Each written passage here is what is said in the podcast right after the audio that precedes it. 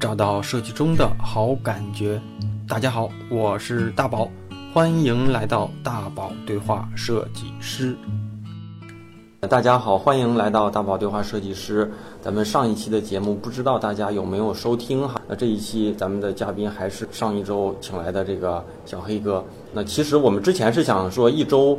呃，一次录制两期节目，但是因为各种原因，上周就只录了一期。那么这周接着继续录。上一期的节目里，其实有说，就是希望说大家如果对小黑哥过往的经历也好啊，还是专业也好啊，什么东西感兴趣可以提问。所以这周啊，在这这篇文章还没发送之前，其实我的这个电台节目已经悄悄的上线了，所以已经收到了一些大家的提问，我摘了几个。那现场就跟。这个小恒哥，呃，咱们就提三个问题，每周大概提三四个。第一个问题就是听众的名字叫 V A M C 疯子啊，向你提问，说希望可以聊一下，就是刚入职场的设计实习生，不知道怎么刻意练习，或者说每次刻意练习的收获和效果都不是很大，就自己感觉很迷茫，也不知道有什么效果或者方法可以可以可以给他一些建议。嗯嗯，好，哦，大家好，那个。打个招呼，我是呃小黑，然后呃全名叫沈涛，但大家大家已经习惯叫我小黑了。然后呃非常开心，大家有时间就是有耐心的来呃听大宝和我在讲一些呃这样的一些内容。那刚才嗯大宝问到那个问题，就是那个听友的问题，关于那个练习的事情，就是刚从事这个行业的一些人。那我我我先我想分享一下我的经历，就是，呃，因为其实，在你要加强某一方面的一些技能的时候呢，你可能要做一些，呃，侧重点。那比如说像，呃，你想来提升某一个软件的使用技能，或是某一方面的一些表达技能的时候呢，你可以每天花一点时间去练习。呃，我当时去华为的时候，那个时候是零七年零零七年左右，是那个时候。我们叫 GUI，就是叫 Graphic User Interface，就是这样一个视觉的设计师一个称呼。那当时我的我的老师就是我的师傅，当时华为是流行就是师傅徒弟制嘛。当时我的我的师傅，然后告诉我每天让我，呃要求我吧，每天去练习，嗯十个图标，然后让我坚持了半年时间，所以我每天都会去临摹。当下那个就是符合那个设计趋势的一些设计风格的一些图标，那个时候比较流行做三维的那个图标，因为那时候就是以这个叫功能机为主嘛，还没有出现智能机，所以我们还是中主主要呢是在这个 icon 的设计上和主题皮肤的设计上。啊，对对对。呃，另外呢，就如果是你想提升一些方法论的一些东西的话，我建议你还是看书。然后，如果你从事就是用户体验相关的这个工作的话，我觉得你看几本国外的一些经典的书，比如说像用户体验的要素，还有这个交互式呃交互式精髓，然后就是简约设计法则，那几个差不多你看完五六本之后呢，其实整个用户体验的一些基本的原理就懂，就差不多就能了解了。然后呢，你用这些方法论去指导你的实际的实际的一些设计的实践。同时呢，就是因为我们这工作需要去和相关部门去合作嘛，比如说和市场、和产品、和运营、和技术。那当你在表达你方案的时候，可以拿出这些方法论出来去说服别人，然后这个是还是非常有用的一个一个方法。另外呢，就是我觉得，呃，你在想提升你的这个对这个设计、对这个美感的一些评价上的话，我建议你还是要多去看一些东西，不管是国内还是国外的一些网站上的一些好的作品。包括就是你从生活中去，呃，得到一些这样的启发。因为其实我的我的很大的一个反呃，就是一个收收获或者是反馈，就是觉得生活能够带来给我比我们专业更加丰富的一些素材。就是你可以多去旅游，你你可以多去那个参加一些线下的一些呃动手的一些活动。比如说，我经常会去参加一些。呃，手工的一些活动，比如说做勺子呀，做做木碗呀，还有做那个典型的设计师的，对对对对对，然后做木工，然后包括做那个手工的服装，嗯，做手工的珠宝，还有就是，呃，你可以学一些相关的乐器，比如说钢琴，或者是学一些舞蹈之类的，这些都可以给你带来一些思维上的一些启发和冲击。反正我觉得咱们这一期在在录制的时候，其实没有发送这个推送文章，所以很多朋友可能都不知道，还可以这么问，或者不知道这期内容的嘉宾是谁。所以，所以我觉得小伙伴们应该是赚着了，因为因为小黑哥其实呃这种免费解答啊，其实我觉得收益挺大的。然后还有啊，就是嗯，还有一个小伙子啊，叫叫阮子阳啊，在在在评论区留言，就是说，我不知道这个问题会不会有点敏感啊？啊，然然后他的问题就是人工智能的大背景下啊，京东智能应该是一个不错的发展平台啊。小黑哥为什么选择离开京东智能呢？嗯，确实有点像 HR 的问题，我都不好意思问。这是非常很难很难完美回答的一个问题，因为其实那我就单纯说一下这个行业吧。其实，呃，当时前两年的时候，那时候叫智能硬件，智能嗯，对，那时候还没出现人工智能这个词儿。嗯啊，人工智能是去年还是今年开始火起来的？呃，是这样的，因为这个行业不管是智能硬件还是人工智能，其实目前的这个行业的技术还没有到那个那个那个发展的一个爆发期。嗯，所以当时我参加那个那个业务，呃，因为当时我也是京东，后来经过经过努力吧，我也是发展成为京东智能那个那个那个业务的呃联合创始人的这样一个地位。呃，当时我的老板。呃，给了我很多的信任和支持，然后让我去发挥做一些，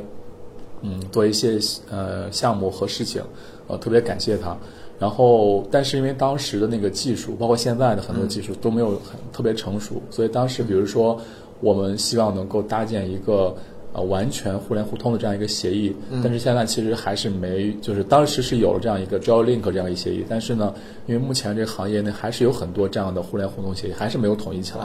那一旦没有统一起来之后呢，就会影响这个最终的用户体验。比如说现在，呃，苹果有苹果的 HomeKit，那那个谷歌有有这个基于这个 Nest 为主的这样一个智能的这样一个协议，包括这个三星的。包括华为的，包括小米的，小米的完全是基于它自己生态链的这样一个智能的闭环。那京东也是，京东其实倡导开放这样一个智能协议，但是，嗯，但是因为各个厂商和各个呃各个国国家的一些公司都有自己的一些商业考虑，所以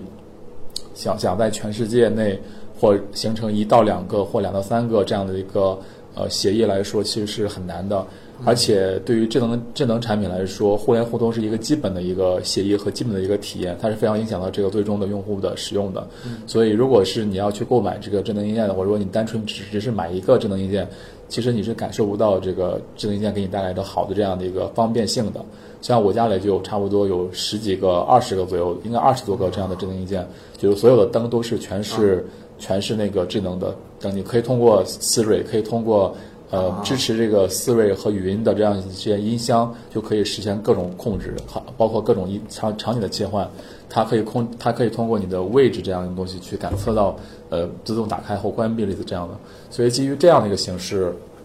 然后我就想，那我可以想先先出来看一下。然后当时正好是就是滴滴就是有这样一个机会，然后啊就想看看到底滴滴这个出行的这样一个产品和服务到底能给我带来一个什么样的一个启发和冲击。所以就暂时就离开这个这个智能硬件或者是人工智能这个，嗯，其实就是我听下来就是，其实这个技术和硬件的爆发点还没到那个最合适的时机，所以有自己想做的一些可能理想的事儿还差那么一点点，是还没到那个火候，对，而且真是是。那个年代是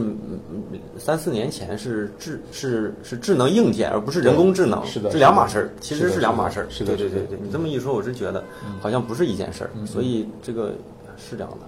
嗯，再问一个啊，最后咱们开篇的最后一题，就是大概属于个人成长的，就是说他觉得有有有有一个同学叫小俊同学啊，他就说对于这种性格比较内向的这种设计师啊，如何在职场里能够。能够更好的发挥，或者是能够让自己成长的更好，因为有些人可能善于表达，有些人可能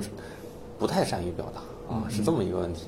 我就问你，应该是最合适不过了啊。对对对，那就大伙了了解我啊。其实，嗯，我也是算是比较内向一个人，但是呢，我这个内向外向，它不是性格中的弱点和和优势。嗯。呃，我觉得那个性呃性格的内向外向都有自己很多的优势的地方，所以。呃，倒不是说这个约束了我们个人的职业发展，最终呢，还是说我们自己要有这个职业的目标，包括远期和和长期的。这一点非常重要。所以，我之前看过那个一个书，一本书叫《活法》，就是稻盛和夫写的那本书。对对对，你应该比较熟悉。他有《活法二》都出了，对，好像都有。他说里面有一个他说的人生方程式，你还你还记得吗？忘了，我好多年前。他说。呃，人生方程式有三个要素是相乘的。那第一个是能力，就是我们每个人具备的那能力，不管是表达还是工作能力，还是生活能力。那第二个是热情。嗯，如果是你对这个事情足够热情的话，嗯，那可能会弥补你能力上的一些东西。而且最终，如果是热情比较高的话，可能会最终的结果可能要会比那些聪明啊或者是什么这样的人会更加的出成绩。嗯，呃，第三个要素呢就是思维，比如说你在做事情的时候呢，你真的是。有没有考虑到他人，就利他性和为社会去做一些事情，呃，做一些产品，做一些设计，价值观有点对对对。另外呢，就是你的心里那种恶念和和善念，你是否做一个自己的选择？嗯嗯。很多时候我们在做事情的时候，可能会为了捷径啊，可能会做一些可能损害他人、他人和自己的一些，可能这些东西呢，都会给这个结果产生一些影响。所以我觉得还是最终呢，跟你这个想要去到的那个目标和彼岸，这个是比较比较那个联系在一起的。至于所谓的能力啊、性格呀，这个其实还不占最最主要的因素。哦，其实就是其实性格不会觉，别因为自己的性格可能或者是说比较内向而觉得这是就就是可能是一个缺点，其实并不是缺点。是，对。其实好多包括马化腾。他也是一个特别不善言辞的人哈，他不像马云或者李彦宏也也是也是一个不善言辞的人。其实内向的人呢，更加有洞察力，更加有观察那个能力，所以这个倒没有什么。但是你觉得性格会锻炼出来吗？从一个内向变到一个性格是可以改的。很多人说性格不能改，但性格是可以改的。因为我是没觉得你内向，哈，原来你要不说我也没觉得。对，其实呢，就是呃，因为有很多方法可以可以鉴别自己的性格是什么样性格，包括有那些卡点。呃，像今天中午不是做了那个证言证言分享嘛？就关于这个四象限人格的事儿，就是分一些什么绿色、蓝色、黄色、橙色。那每个象限的这个人格呢，总会有一些自己的先天的优势和卡点。那怎么去发现这个卡点，发现自己的优势，然后发挥优势去规避或改正这个卡点的话，那将来你的人生会发生很多的变化的。太好了，正好这个就提个引子，咱们可能下期或者下下期咱聊聊这个。那这一期就不展开讲啊，希望说这三个问题的提问的小伙伴能能够听到小黑哥的回答呢，有有一些收获。那咱们开始今天的主题，这这个主题是我特别想想聊的，而且是嗯就很很可惜，你们从日本回来啊之后的那次分享，因为我要加班要赶什么东西没去成，那次还没直播，所以我就后期上没上我不知道，所以就就就特别自己觉得缺了什么。上上了吗？那我回头我会再看一下。但是正好现在我什么都不知道。当我不知道的时候，可能问到的问题会更多一些。啊，首先这个大概呃就介绍一下前期的背景，就是在滴滴，在滴滴呢有一个算是企业文化，这叫什么？我不知道，叫开天眼。对，天眼文化就是如果你想，就是我们的呃。CEO 或者我们的大老板们，就是他认同的价值观，就是如果你想学习什么，你就去找这个行业里最顶尖的人，去跟他们去交流，开开阔自己的眼界啊。所以，所以在设计领域里啊，就是这几年，就我一直都比较就喜欢日本的设计啊。这几年就是尤其日本的设计和文化，可能对中国国内的设计师影响比还比较比较大。所以滴滴在去年是去年吧？对，去年七月份。去年的时候组织了一次开天眼的这么一个活动，当然不是所有的设计师都能去，可能每个团队的有一些比较有代表性的一些 leader 们啊，当时是去去日本待了待了几天，一周，待了一周啊，反正我就天天在刷你们的朋友圈，拜访八公司吧。对，反正我来就我反正我不知道嘛，就我就来问了，就是大概就是。他们去了一周，反正不是我。啊。然后呢，嗯，拜访了我认为是日本的一线的这种设计大师啊，所以我看我我只只有看你们朋友圈的份儿，你们那次的分享也没看成。所以，嗯，那这那这次的缘那个去日本交流的就缘起是什么？是谁当时想到去去去做这么一件事情？因为我觉得就是之前你们也去美国那些一线的互联网公司嘛，那日本这块是怎么起源的？嗯。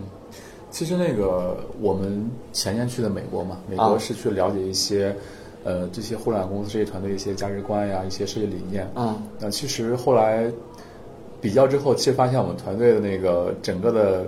还不错啊啊，然后包括这个设计，我们有自己的设计价值观，有自己的理念，嗯然后做得还不错。后来就其实这个信心就大增。嗯那后来去日本是因为我们想真的去看一些这个大师的，嗯因为去美国是拜访团队，那去日本是我们更多想去了解这个个人的一些呃一些专业的洞见和观点。那就当时去去做了这项规这样的一些规划吧，就是说希望去看大师他到底他怎么是坚持这个设计的一些工作的，因为这些大师都是到现在这个年纪还在做设计，其实嗯，咱一会儿一个个可以再聊。对对，所以和我们的想法是不一样。好像在中国，很多设计师说：“哎，我到了三十岁以后，我到三十以后，我都要改行或干嘛了。”所以，我们通过这次日本之行呢，就改变了很多我们的一些想法。啊，对对对，那就是整体嗯拜访了八家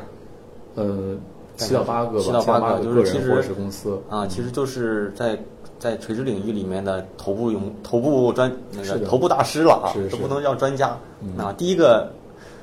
呃，行，我看看啊，那第一个见的是谁？一个一个聊。啊第一个，我觉得你可以，你要记不清也没关系，就我想想啊挑印象深的。我我像 我都有点激动，现在 我特别激动。我我我想先分享到那个施莱和美吧，施莱和美先生，嗯、他是日本的人间国宝，也就是说相当于中国的就是手工大师这样一个手传统手工艺大师这样一个角色，他被入选为呃做什么呢？他是做漆艺的，就日本传统的这样漆艺，上漆、油漆这样一种，啊。对，是在他啊，行，你说，我少打断。OK，他们是他是他是世代世代相传的，嗯。就他爸爸就是传给他这样一个工艺，然后他呢又开始把这个这个艺术呢传给他这儿儿子，所以他坚持做这个做这个工作已经做到了差不做了五六十年，他现在已经快七十了，但是还是在做这个。从小干，对，从小就干这个事儿，嗯，然后他整整个的这个老先生整个为人是看起来比较和蔼，但是又有一些孩子气，就是童真吧。就是我记得特别印象深刻的是说，嗯，当时我们看完他给我们做了一些呃展展示了一些小作品之后，我们就夸他说，哎，我我我们就说你们的作品真的是，你作品真的是很 很好啊，很很喜欢。他就呵呵笑起来了，就说啊啊，太那个我太开心了，你们说我作品很好。他没有他没有丝毫掩饰他自己这种啊喜悦的这种心情，就表达出来了。所以我觉得，就是他身上这种非常淳朴的，就是真就是本真的这样一些那个性格还是在的。我觉得这个特别。啊那。那我问问啊，就是想到什么问什么。像像这种这种大师，他他每天的工作是怎样的？还是在还是在做这些事儿？是的，那还有徒弟在跟着他在做。对他有一些学生那，像你们跟他们交流的时候，呃，一个人会跟他们拜访他们会多长时间？嗯、还是不一定？不一定吧，像看人吧，有像这个老先生比较和蔼，我就多多拖他一下时间。有的人可能就是因为他有其他其他事儿啊啊，就可能就拜访时间短一些。那像像像，那你们是在他的工作室里、公司里对？工作室里面，那能看到他们的工作场景吗？嗯，没，他们确实是当时没有的，没有看到，但是他们会、啊是不是呃也给我们展示一些他的照片？对对对。啊，那我问问啊，那这个这这种这种像像这个人，他是在东京还是在京都？东京，全是东京这次去的。啊，那是我当时不是有本书叫《京都手艺京都手艺人》，好像是叫、啊那那本书，就是我不知道是真是假，他们就说真正的匠人啊，或者是说那种比较有自己优越的这种特质的这些嗯匠人大师。都会在京都待得多，或者他们觉得那面是产匠人的。我起码这辈子，我现在不在京都，我也要在京都混过，在就那种的。哦。所以那我记得那个京都手艺人里面有好多，就是就有做就是做什么编编什么小小碗儿的，做扇子的，什么刺绣的，都是那种、那个领域里特别特别牛的那种人啊哈、啊。那那我再问一个啊，嗯。像你们拜那个，咱就问那个了啊，就是像你们去拜访那个原研哉啊他他的公司是在哪？是在好像也是在东京，就是哦呃是在那个银座吧？银座那边，就特别繁华一边。听说那它一平米可能就十几万，就是租不止吧租金是吗？啊租金啊，我不知道。对租金因为人说银座的那条大道嗯是全世界最贵的路，对，但是具体我忘了，当时听个导游说说那条一平米多少多少钱，就就真是反正是很贵。当时导游就是那个就是领当地那种领队，他跟我们说的就是，反正我我们听了之后觉得很吃惊的数字，反正我听的是十几万吧，十几万一平米，啊还，挺贵的。那是那是那那他们的工作室在那边，呃，那不是工作室，他好像是公司，叫叫就叫日日本什么什么协会啊，对，日本中心设计中心嗯对其实好多人知道原因在，并不知道他的公司叫什么名儿。对呃那那我理解是不是这个日本设计中心有点像设计公日本的一个设计国企的感觉，应该类似吧？对，是不是？对对那公司应该挺大吧？嗯，好像还挺大的，它有一个比较大的一个圆桌，这样一就是差不多能容纳三四十人一个圆圆桌，开圆桌会议可以。然后有一个大有个小型的发布会的一个办公室会议室，然后另外就是它它有好几层，好像是，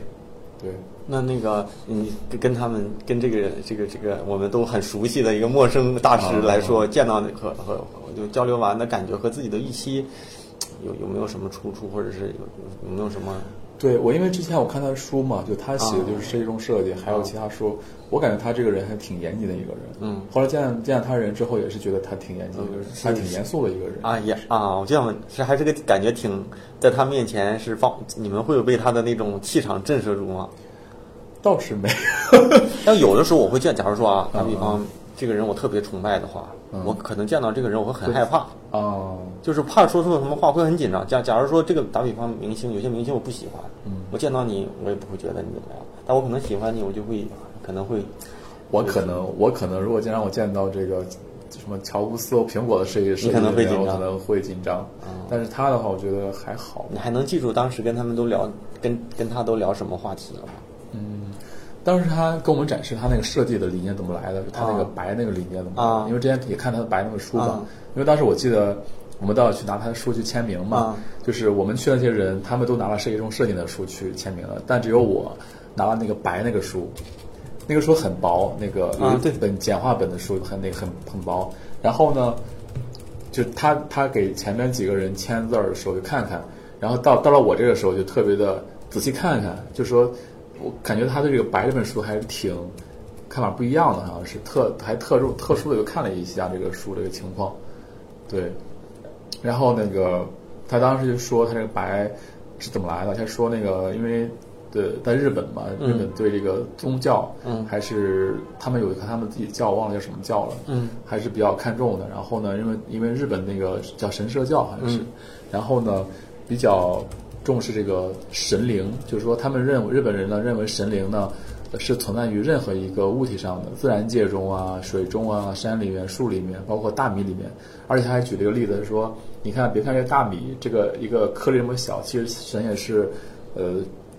神也是在这个大米的任何一个一个一个角落上的。他说大米嘛，大米也非常小。他说神是可以出现在这个点上，神可以出现在点上。所以他们其实特别认为这个神灵是存在于这个日本社会里面的。另外就是他说，哎，日本那个神社嘛，不是神社，呃，包括那个就是那个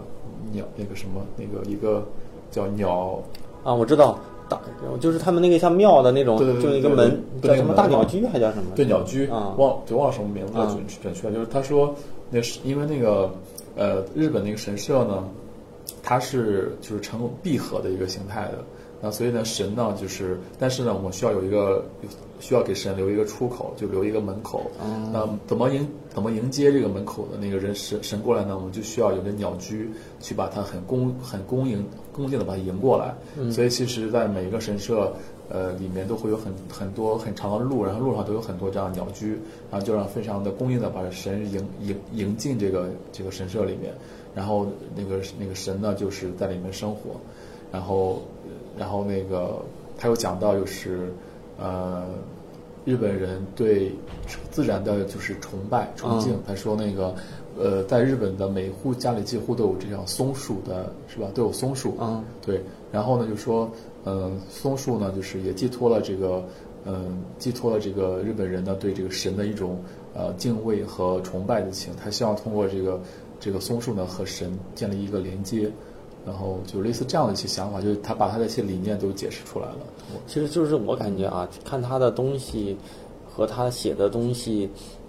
有好多是跳脱在设计专业层面的，好多都是我感觉啊，我个人的感觉有点像哲学家，啊，就是玄学、哲学这些，可能是到他走到这个就阶段的时候，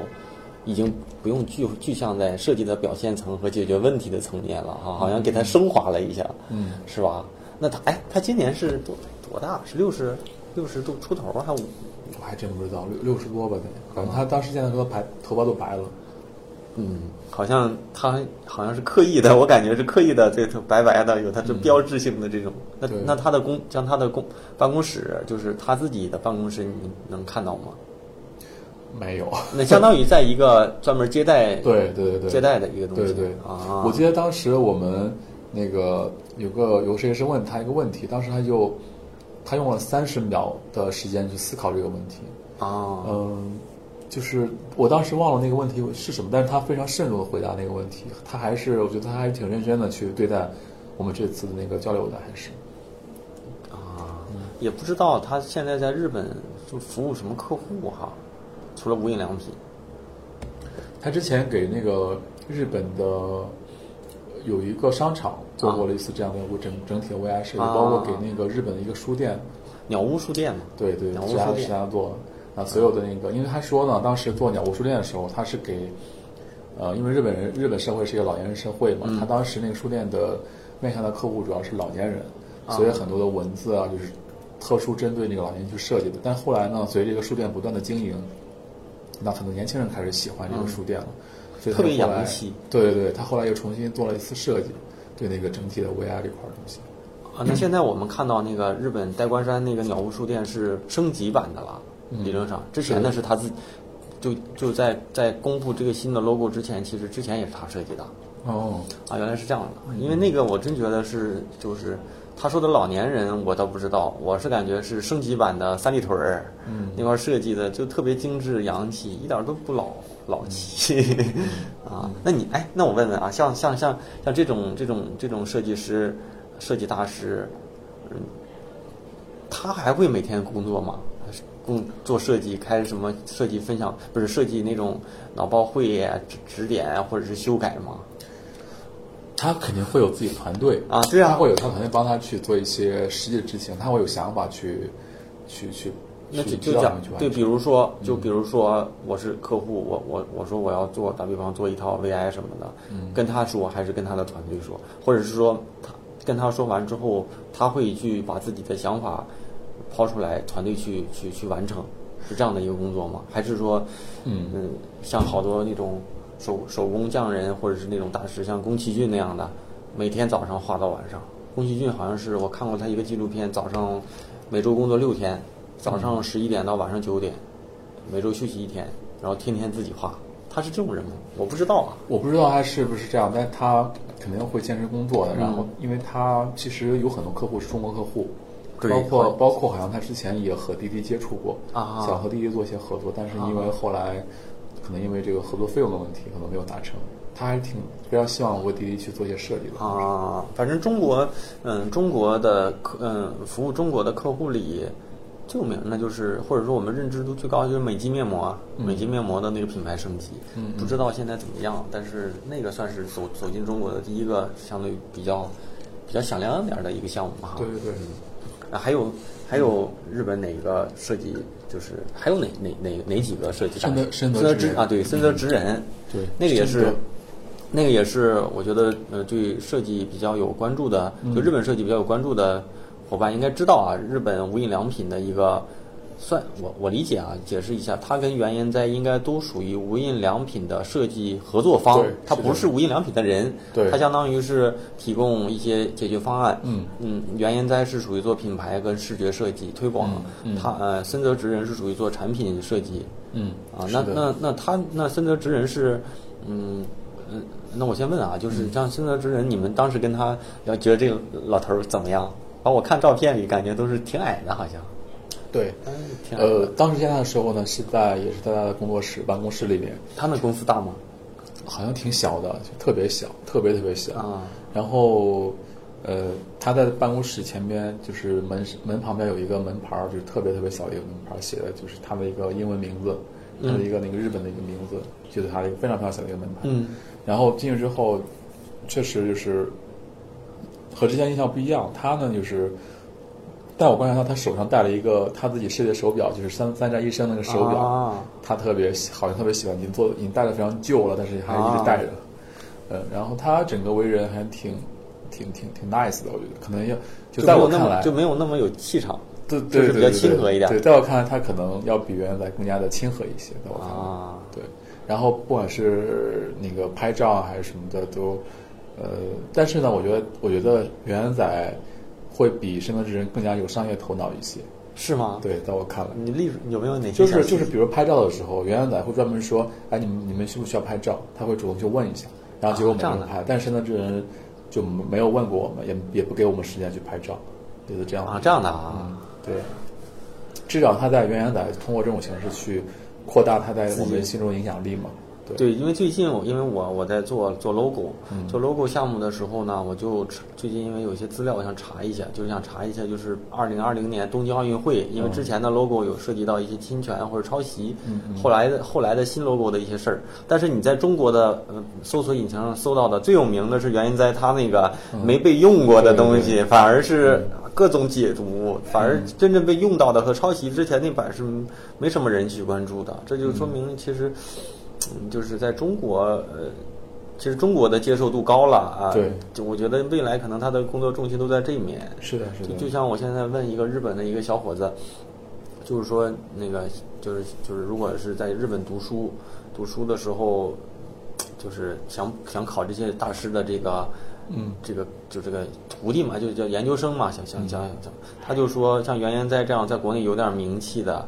都被挤破门，天天。嗯。啊，但是好多日本更有名，或不是说更有名吧，很多跟他差不多级别的人，在国内可能认知度低，没人去。但是像他这样的，就是就就挤破门啊，天天。对对，啊，哎，那那你像孙泽直人，他的那个，他好像有个自己的公司，叫什么？什么加减零，好像对对对加减吧，加减啊，对加减。我不知道，因为我看好多他的那个产品也自己也卖。是的，啊。是的，是那他现在是他那个是一一个怎么样的一个体系？就是是是一个，我不知道是像那种像像小米那样的，就有自己的专卖店，还是说搞几个？但他那个好贵呀、我看到。可能我觉得在我看来就是一个实验品吧，就是，呃，他现在其实主要业务还是在在做这个设计咨询的这个工作，但是那个呢可能就是尝试吧，因为他之前不是做过一些就是相关的产品，比如说像那种叫什么袜套雨伞类似这样的，就是啊其实他都在尝的尝试表达一种想法吧。他给我们呃最大一个建议就是说，嗯，就是让我们就设计师嘛，可能有很多想法，嗯但是这个不太重要，最重要是你要你要去把你想法马上去执行出来，这是最重要的。也就是说，当你有设计理念之后，你一定要要去把它做成产品。所以估计他可能做那产品都是为他这个想法去做落地的一个尝试吧，可能是。嗯，哎，这个人年纪多大？也差不多，看着差不多吧，六十多。对，因为他之前不是在美国创立的，在日本吧，创立了日本的 IDO 嘛。啊对，在美国的时候也在 IDO 也做过嘛。啊对，像这样的人，是不是都没丝毫没有感觉要退休的意识，就一直要干下去？对，其实，在日本，日本这个社会里面，他觉得，因为整个呃就是所有人都是工作的很很老，就是啊我们看到很多人开出租车的，啊或者是啊。很多工作都是些老头儿来做，嗯，所以而且他们，而且那个就施赖施赖和美那个老先生，他跟我们说。啊，你们都是三十出头的话，那么那么其实你们就是在日本特别特别年轻的呃一代了，就是你们呃还需要就是在坚持在行业里面去做下去，因为他觉得三十三十岁对我刚对他来说刚入，刚入行，对对对对，对所以其实，在咱们来看来，这属于老对老司机。所以我们需要改变一下这个意识。嗯，我反正是，嗯，这两年就有这种感觉，就是我我觉得，就可能是走到这个设计阶段里，觉得，嗯，你你越可能你越资深，你接触的人就可能比你厉害的人就越多，你可能越初级，你认识的人就比你好一点点嘛。嗯越多，你就会发现你自己越不行，越不行，你就觉得你嗯就是刚入行。我我认为，反正是刚就过三十岁嘛，三十岁那年过了之后，就觉得好像好像好像这是之前的将近十年的工作是一个认识设计啊，这种或者是认识自己擅长的这种点的一个过程。现在是这样的。嗯，呃然然后像你们像你们，嗯，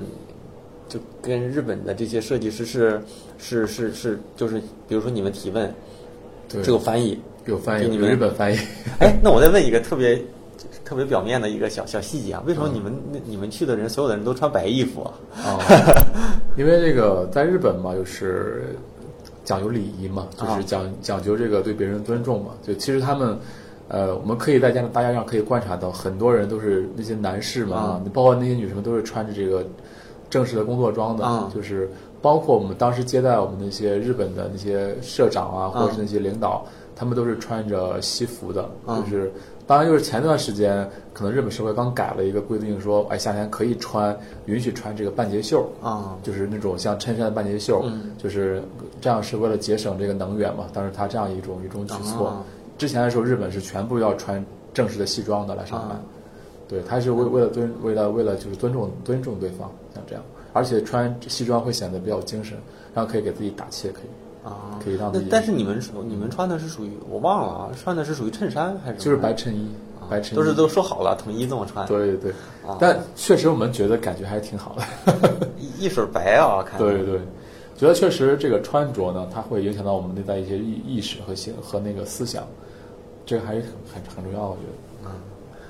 那再问问啊，就是有没有哪个哪个就是这种老师啊，或者是这种设计大师，交流完之后突然瞬间的路转粉，是第一个人吗？第一个人算是吧施莱和美就是那个先生，他特别的有亲和力，啊，有女有女有有女的那个设计师吗？你们这次没有，全是男的好像没有全是男的。啊对，？那还有没有哪个哪个人的就是感觉接接触的印象比较深刻？嗯，别的可能我有两个人认识，两个人，一个是那个虾川一仔，就是他是他也是在东京一个，他是一个叫日本的设计的监理人，他之前是日本的一个最大的一个设计杂志的一个主编，啊他认识很多很多就是在日本的一些设计师啊、嗯。艺术家之类的。他后来就是从那个杂志社出来之后呢，就专门成立一个这样的一个工自己工作室，但是工作室呢只有他和他老婆两个人。啊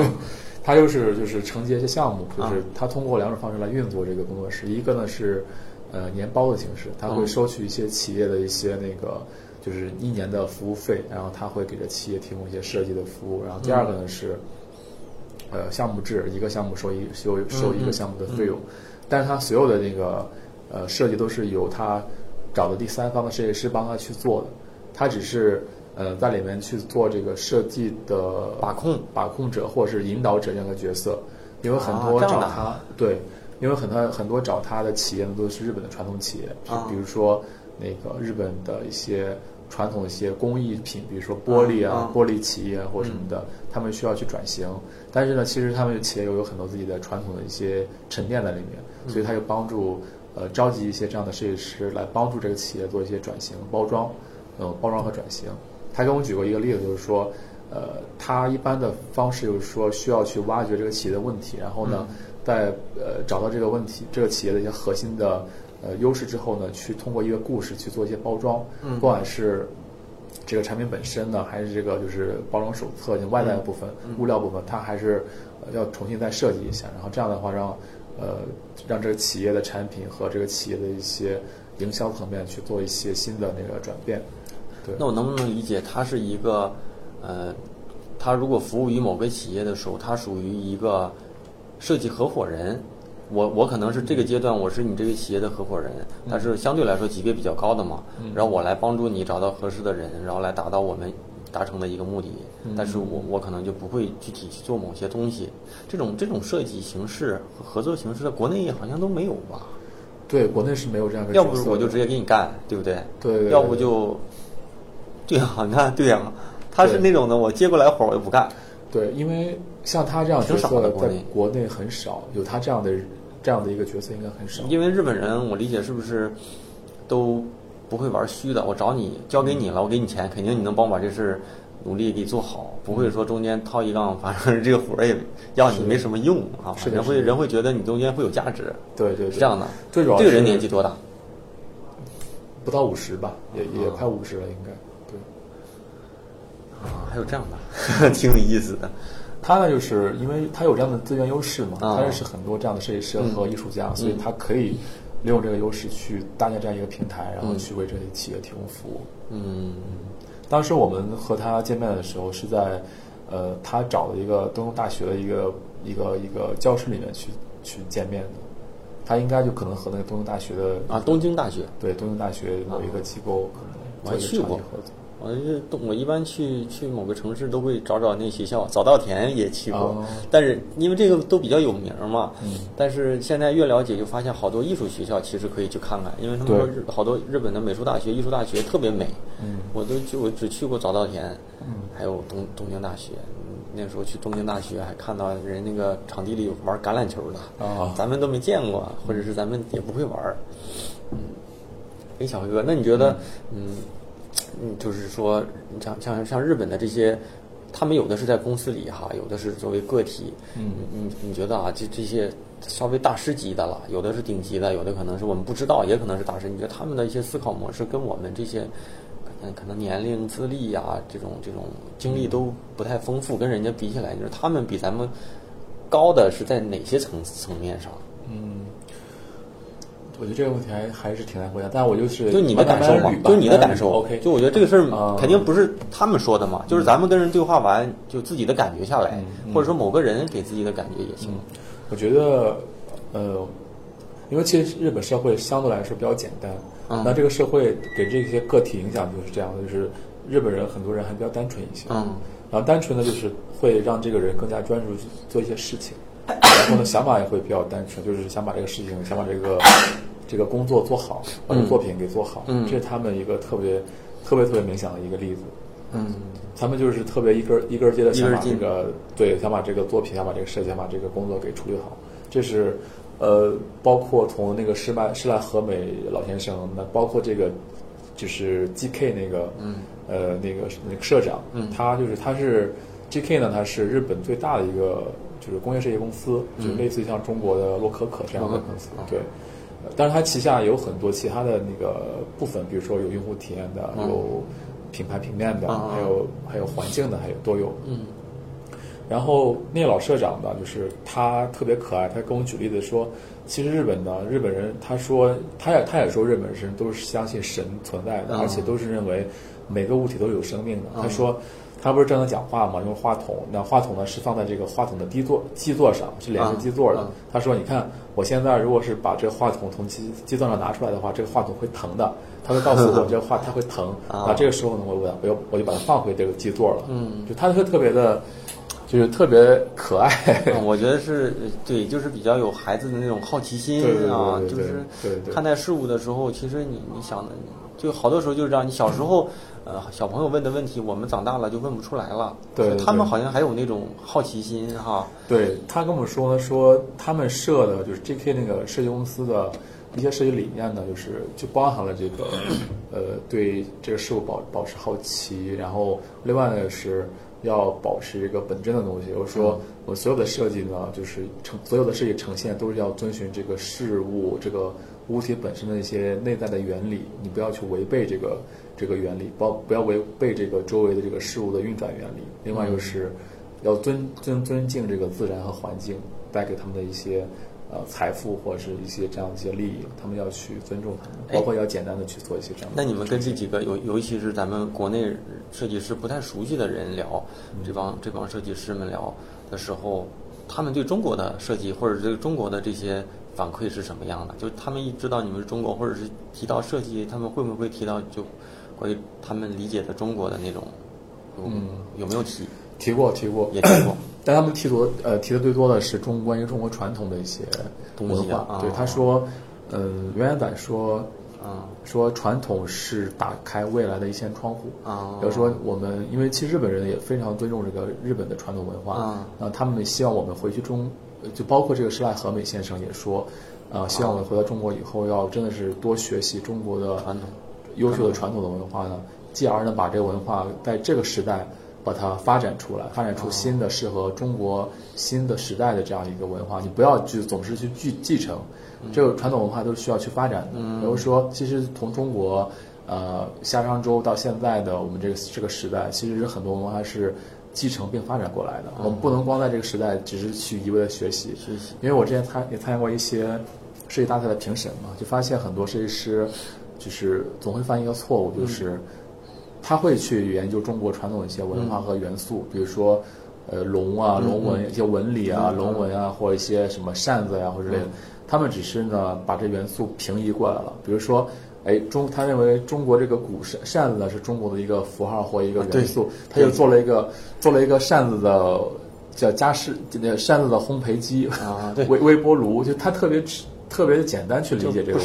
对不深对对对，所以我自己也在研究这个到底中国传统文化的一些内核是什么样子的，我们怎么去发现内核，去支撑现在的设计，这个是还是我们每个人去思考的地方。就之前看了一本书，是那个就日本那个建筑师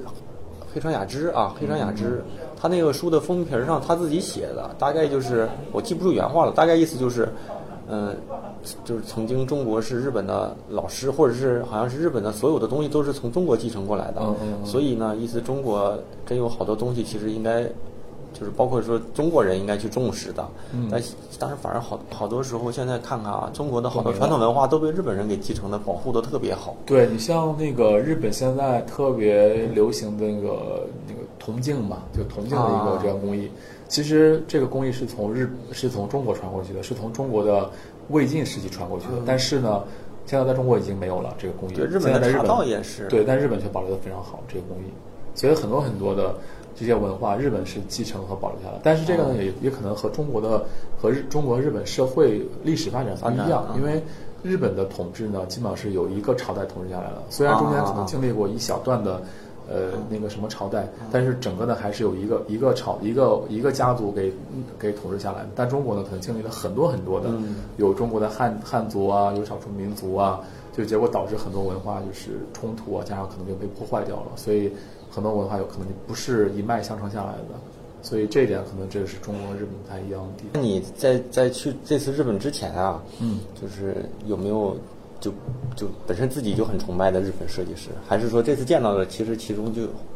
还是说自己还有别的本身就很喜欢的？嗯，我可能更加关注这个人的书或是作品，嗯然后但是像原研仔和神的人肯定是自己特别崇拜的两个人了。那你嗯，像你，我感觉你是不是也比较喜欢像什么山本耀司这样服装设计？对对对或者什么呃，那个川川宝九零，对这类的，嗯，我感觉你的对山本耀司，对，他们是比较包括喜欢。这这类的，就是又时尚，然后好像又就是个个个个人特质的那种个性又比较强哈。对对对对，啊，包括还有像那个那个安藤忠雄，对安藤忠雄，对啊对对，这种三宅一生，啊，对，三宅一生，刚才想说，对，对，但是其实你看啊，就我想问你一个问题啊，但是我觉得这就纯是咱们个人的感受，嗯因为我们又不是那类人，所以不能替他们回答。就我有一个，我有一个导游的同学，有一次我们在韩国的时候，我去韩国玩，他正好带韩国团儿，然后我俩就聊，他说他就他是主要带韩国团儿，他就说我觉得韩国挺好的，这小这个小国家，然后整个的跟日本又不一样，但他说了一句话，他说你有没有发现？韩国没有大师，日本有好多大师，某个领域里。他这么一说，其实给我也有点问懵了。你想想，咱们真是不了解韩国的，可能你会了解啊，但我现在想想，我每个领域里我记不住，除了能记住韩国的一些明星，而且明星感觉像上班一样，会隔几年就退休了，又出一批不知道这是为什么。韩国人好像就没有什么，哪怕说你要按按按日本人那种说法，你做韩国冷面，还是你做韩国紫菜爆饭，也应该有那类的牛逼人啊哦，都咱也不知道啊。这个真的可能跟跟社会跟社会结构有关系吧，社会文化有关系。我也不知道，反正现在觉得韩韩国和日本是我都还挺熟悉的。其实中国，其实中国你要想真的挑出来特别特别有名的这样一些大师，可能也比较少一些吧。也可能过几十年，因为现在是一个，我觉得是一个沉淀期。对对就我们的大师谈不上大师的原因是年纪还不够大。你像你像你像中国的一些平面设计师，最老的啊感觉也就五六十岁，五十岁吧，就大五十岁。金代强本土的，就是那你要说香港是有有大师，但是大陆的那些一线一点儿的都是五十岁前后对。但是你看啊，原研哉这这批设计师是第二代，日本的战后什么第二代设计师，嗯第一代都他的上一代叫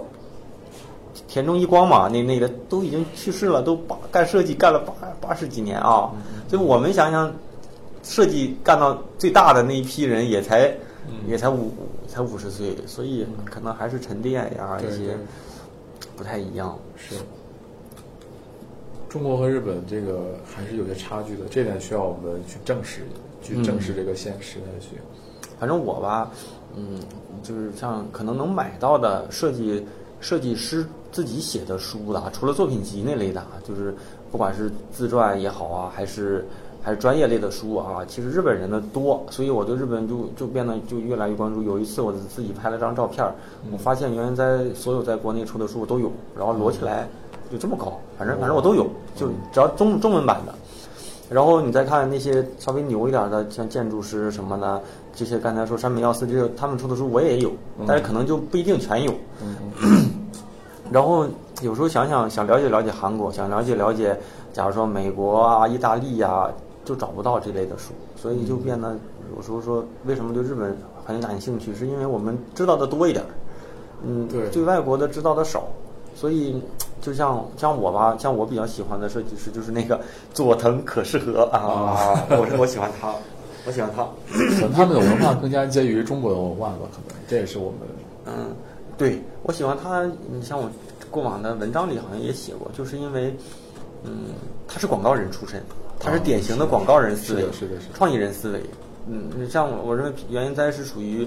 设计师思维，就平面设计师他做的东西讲讲究的是这种这种就是那种感受。嗯啊，佐藤可士和讲究的是创意，显不显眼，能不能记住？对对你要只要能记住，我就用特别明亮的这种撞色，这么，嗯所以那个那个人，包括那个人也也也做一些，呃他也做过手机，嗯，也也也做过一些空间设计。再就是我喜欢优衣库，虽然优衣库哎不算什么高档品牌吧，佐佐藤大佐藤佐藤大佐藤大和他两个人是不是一个人吧？不是一个人，嗯。嗯，佐藤大其实有机会，我我不知道啊，有机会说公司还有没有机会，其其实可以可以拜访拜访佐藤大嗯，因为因为这个人好像是他是我认为他是工业设计师，然后但他们那个公司是什么都做，嗯然后这个人因为我看过一篇他的专访，是中国的那个一个媒体就跑到他们那边跟人家嗯就探讨，就是一些设计师，这个人牛就牛在，嗯大概就是公司所有的项目他都要参与。哦，就是一年两百多个项目，所有的项目都是他去发起的。他他他他他是那种的，就像咱们上周咱俩聊，我就说一个总监的一个责任是什么？是辅助别人完成他们做的事儿呢，还是自己想好别人去做？他是那种自己想好别人去做。哦，他是项目一接到，他可能很快的会会想到两三个方案，直接丢出去，然后你们就赶紧给我干，干完我就看，看完我就提，就很快。他是这种人，所以所有的项目都背在他身上。他是他是，反正我看他的书里是这么写的，他是这样的一个人。我觉得那个人好像这两年在国内也也也也挺火的，因为那个人其实出了好多书，只不过在国内翻译了两本。嗯嗯，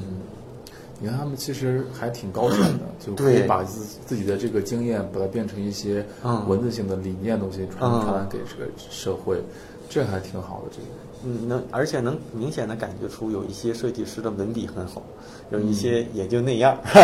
也我觉得也就那样。嗯，看的书多了，就觉得就多少会受他们的一些影响，思考方式啊，嗯，一些一些一些一些表达设计的表达方式哈，嗯，不知道啊，你说公司还会有这种活动后期吗？估计也不会在日本了吧？日本也就对我们叫方不方便透露？不太方便透露。我今年肯定不会去日本了，今年可能会去一个那就西方国家。啊不方便就别就别说，我也不想多 多知道太多也不好。嗯，行喂，那咱们这期其其实节目差不多，我觉得是借由小黑哥这一次之旅吧，把一些，反正我们就像有有有有小伙伴说，嗯，这个这个电台，我我的我们做的这个电台，帮他去认识设计，帮他去开一些设计上的一些新的世界。那小黑哥有一些经历，可能是我暂时没办法去接触到的，那么他帮我们也去开辟了一个新的世界，一他帮我们去看了一些日本设计师的一些经历，一些一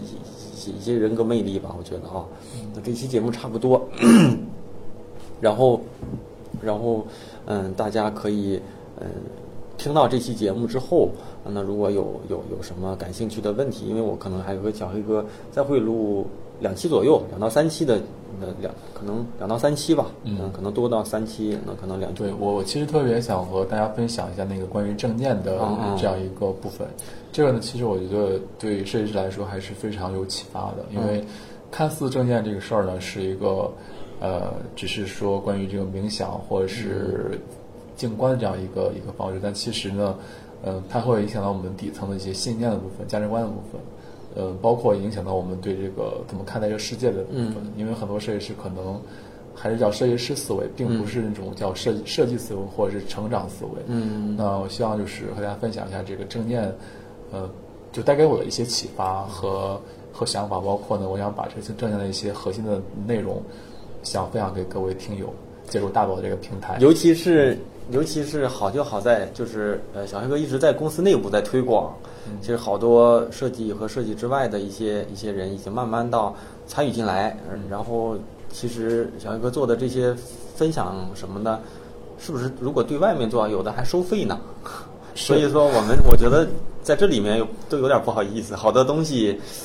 反正价值我觉得挺大的，尤其是说，呃，大家后期在在听这期，在听接下来的一两期有什么问题可以继续聊。如果方便的话，可能小黑哥也可以可以再看看后期的留言啊，就是一些电台里的留言，你愿意回也可以回一回。如果你不愿意回，咱们可以拉到节目上，咱来聊一聊。反正我觉得这一次这一次节目，或者是说这一这一趴节目。反正我觉得我是比较有私心，我觉得我收获比较大，对，都是问一些我想知道的，希望说在借由我的这一一一个一个方式帮帮助到大家啊，就是说能够带来一些新的思路。嗯，但我说到底再稍微啰嗦一句，就是其实有一些小伙伴是比较初级的，就是有可能是在校的学生，也有一些是刚入职场，可能真正的一些刚入职场的底层设计师，他有有有一个小伙伴说了一句话，让我多少有一点点酸酸的，他说。嗯，大咖就是大咖，因为离自己太远了，所以有的时候感觉到他的那些经历，我很难能做到，或者是很难从中吸取到一些就营养。就像有的时候我们看到，我们也有自己，就是假如说看到苹果的那些，可能就觉得我操，就就就可能离得有点远。但是希望说一步一脚印儿，就是我相信啊，小黑哥，你你会幻想就或者是说退回去十五年前，或者是再久一些，你上大学的时候。你会想到你今年会现在的你就会未来会是会是现在这么？我不知道你会不会认为自己成功啊？但是，我我我需要你是这样的，就是呃，其实每个人每个阶段都有自己的目标嘛。嗯。我觉得呃，而且有的人活的节奏不一样，就是你看我们呃，我前两天去学一个课程叫非职权力非权力影响力这样一个课程。然后那个老师呢，他是一个八十岁的一个老太太，啊她现在还活跃在各个公司去讲这个一些相关的课程。但她之前呢，她整个的生活经历非常的，包括工作经历非常的痛苦，就是她之前呃生活呃就工作中有很多一些磨难，包括生活中有很多一些困难，但她后来就克服了这些困难之后，开始知道自己的。一些优势，还有一些自己的目标，他觉得，哎，我他希望以后帮助到别人，那他后来开始做这种培训的东西，就影响影响了很多人。所以他现在的八十多岁了，然后就是看起来像五十岁、六十岁左右一个老老太太。他每天呢，给自己规定是要每天饭后要快走一小时，然后每天呢只吃。罐装的豆腐，那种白白水豆腐，然后只然后吃一条鱼，然后喝白开水，他什么饮料都不喝，这是他的一个生活的一个。所以他你看，其实每个人都都在不同阶段找到自己的生活，那就看我们自己是不是找到自己热爱的去做的那些事情。嗯，我相信其实呃，不光是现在正在刚正在决心做设计的设计师，还的学生啊。还是现在已经开始在职场里面开始工作的设计师，其实我觉得都会自己内心深处可能总总会有一个自己想到达那个目标，那你需要找出并并且明晰化出来，你要在纸上写出来，写清楚你的目标是什么样的。比如说，你希望十年后，或者是十五年以后，或者是六十岁的时候，你希望干什么？比如说，你希望，比如说，呃，你现在比如说二十五，你希望三十五的时候，你希望成为这个这个岗位的。专家或者是什么头 top 十这样一些人物，那你就要列出这个目标，写出来。然后呢，或者是你希望四十岁你成为这个一个企业的成功的企业家，你带领这个企业达到了这个一百亿美金的市值，嗯，呃，你要把这些明明明确目标写下来之后呢，这样的话，在你每一步的选择上，你会更加的有目标去选择，因为很多时候我们在选择，不管是选择生活伴侣，就是你的老婆、老公，还是选择这个每一个工作的 offer 的时候，你如你如果你没有这个长期目标的话，你会你会很茫然，你不知道该选哪个。但是如果你有一个长期目标之后，你会知道我的生活伴侣应该是这样的，能够能够帮助我成长，能够帮助我的人，而不是消耗我能量的人。嗯。那我的每个工作 offer 我要去为我到达那个目标去去铺路，就是说哪怕是目前薪水比较低，但是我觉得对我的能力成长、对我的人脉积累啊、对我的事业事业来说都有帮助，那我就选这个。对，而且当你碰到困难的时候，你会你会你会想到你以后的那个成功的那个前景，你就会摆脱你克服你目前的挫折，然后往前走。这个需要我们去做的是，目前是需要去做的事。如果你没有这个清晰的目标的话，嗯，其实还是要明确一下自己想干嘛。是的但是这个问题啊，就我能替好多人回答，就是好多人明确不了，就其实这个挺难的，好多人不知道自己。嗯，想做什么或者擅长做什么，就是找自己嘛。所以，所以下次咱们可以继续。我觉得给那就那就加入滴滴，然后来上我们这节课吧。因为我这节课里面有这样一个环节，就是但是你你以为好多人想来就能来啊？这门槛还挺高的，有多少人想来？但是这就是这样的，我我来滴滴也没那么容易啊，就是就是这样的。行呗，那咱这期节目嗯、呃、又完事儿了，那咱们。嗯，那个每周三，其实最近的几周都是每周三的时候，我会悄悄把节目发上来。周四的时候给大家推荐文章，让大家去收听。那如果正常来说，下周三还会 还会发起咱们这那个这一期的电台节目。有什么问题及时留言，有什么想问的问题呢？我我会挑几个，咱们现场现场就给小黑哥去去提问。那我觉得机不可失，所以在每周三的晚上十点钟，喜马拉雅跟网易音乐还有还有荔枝 FM 啊。那个大宝对话设计师可以欢迎订阅收听啊。那咱们下周下周再见拜拜。下周见拜拜。